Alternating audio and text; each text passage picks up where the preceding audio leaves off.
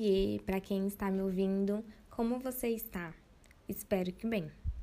Logo depois da cirurgia e das adaptações com a nova vida, o médico nos informou a necessidade de fazer mais algumas quimioterapias para matar as células cancerígenas.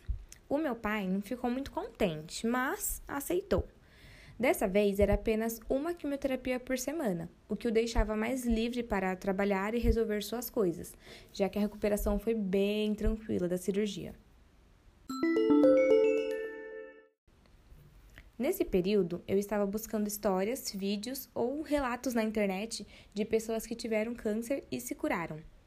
Encontrei um vídeo de uma mulher que luta contra essa doença há alguns anos já, e sempre que eu me sentia angustiada eu assisti o mesmo vídeo, porque nesse vídeo ela falava que nós temos a mania de guardar a recordação apenas de casos de insucesso, mas que a gente deveria procurar casos de pessoas que se curaram para a gente se apegar mais a essa situação.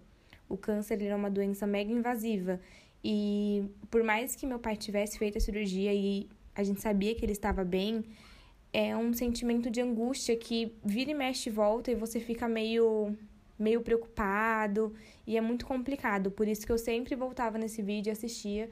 Quando ela falava tudo isso, aí eu já me sentia mais em paz.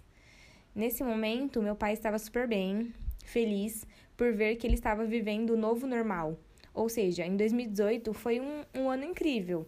A gente passeou bastante e ele realizou vários desejos do seu coração. Nos últimos dias, li uma frase de Thomas Jefferson que me chamou a atenção.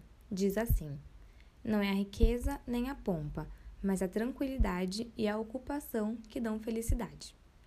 É isso, por hoje é só e logo logo tem mais podcast. Fique agora com um trecho da música Ousado Amor.